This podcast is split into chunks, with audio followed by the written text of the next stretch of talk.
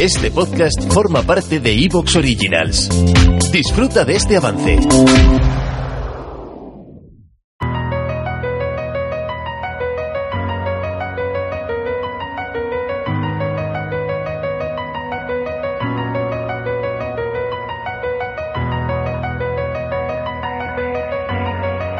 Uno de los grandes retos de la ciencia moderna es unificar el mundo de lo muy grande con el mundo de lo muy pequeño. No es nada sencillo porque en uno, en el de lo muy grande, rige la gravedad.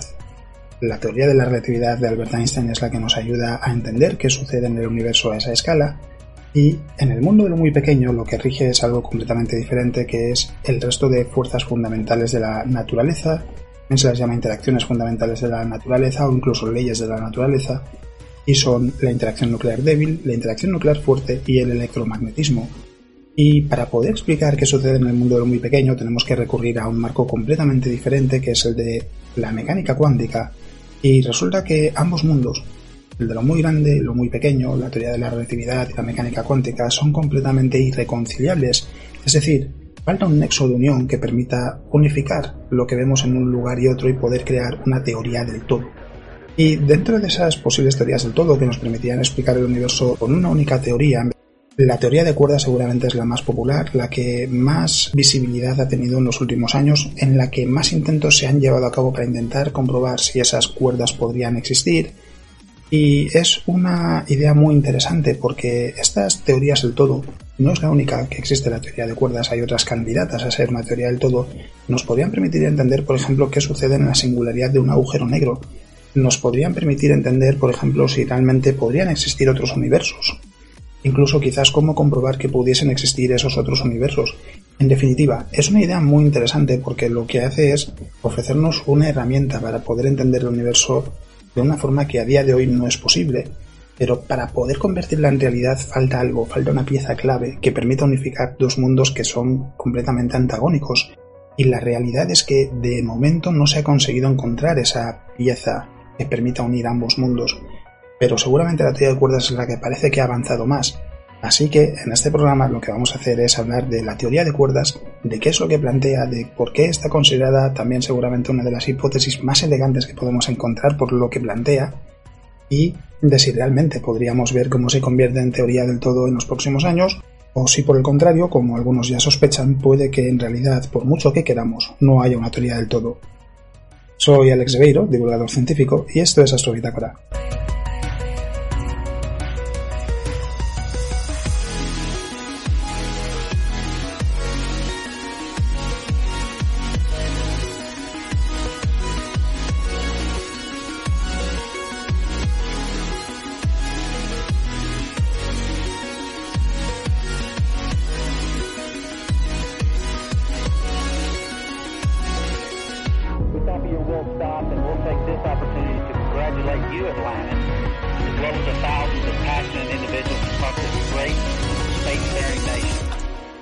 Pero antes, como siempre, vamos a repasar las noticias más interesantes de la semana, que en esta ocasión nos han dejado un poco de todo y comenzando con el telescopio espacial James Webb, uno de los grandes protagonistas de los últimos años y que parece que por fin en 2021 entrará en funcionamiento. Veremos si es así, porque ha habido muchos obstáculos y retrasos en el proyecto, pero parece que por fin es el momento de ver el telescopio ya en funcionamiento, será el año que viene, y lógicamente se están publicando muchos estudios respecto a qué podrá hacer el telescopio, cuáles son sus capacidades, cómo podría contribuir al estudio de diferentes aspectos del universo, de la astronomía, y un grupo de investigadores ha publicado un estudio para intentar entender cómo afectará a James Webb el estudio de atmósferas en las que haya una gran cantidad de nubes en exoplanetas que estén en la zona habitable de sus estrellas, porque hay que recordar que cuando se habla de un exoplaneta potencialmente habitable, lo que se dice es que está en la zona habitable de su estrella, es decir, está a la distancia de su estrella en la que podría haber agua líquida en su superficie. Eso no quiere decir, sin embargo, que necesariamente tenga atmósfera. Podría haber perdido su atmósfera y, por tanto, aunque estuviese en la zona habitable, pues no podría tener las condiciones para que haya vida tal y como la conocemos en la Tierra. Y aunque tuviese atmósfera, lógicamente no quiere decir que tenga los elementos adecuados para que pueda aparecer la vida. Es decir, nos encontramos ante un dilema que es bastante complejo y en el que el telescopio espacial James Webb se espera que pueda arrojar mucha luz para entender mejor qué es lo que se está observando y entender mejor cómo son esos planetas que podemos encontrar en otros lugares de la galaxia. En muchos sentidos, el telescopio espacial James Webb va a ser el sucesor del telescopio Hubble, pero también de otros telescopios. Su capacidad de observación se va a utilizar para el estudio de estos exoplanetas, pero también para intentar responder a las grandes preguntas de la astronomía,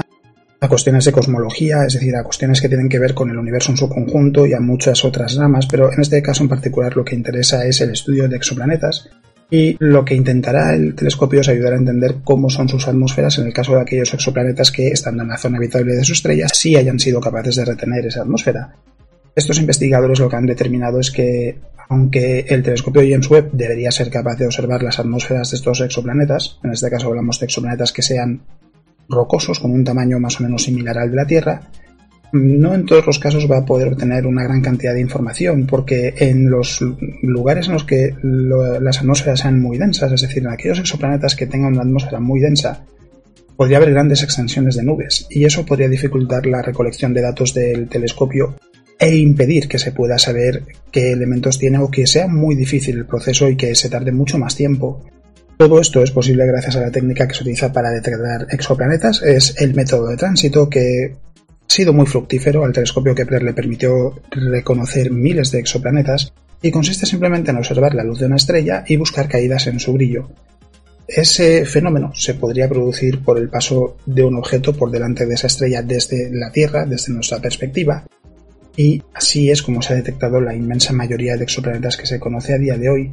en algunos casos se ha podido incluso determinar cómo es la composición de su atmósfera, porque la luz de la estrella atraviesa la atmósfera y permite analizar los elementos que podría contener. Pero hasta ahora ese estudio de atmósferas solo se ha podido llevar a cabo con los planetas más masivos, con los gigantes gaseosos que lógicamente no tienen mucho que ver con la posibilidad de ser mundos habitables. Aquí es donde el telescopio James Webb entra en escena porque va a tener una capacidad de definición mucho mayor,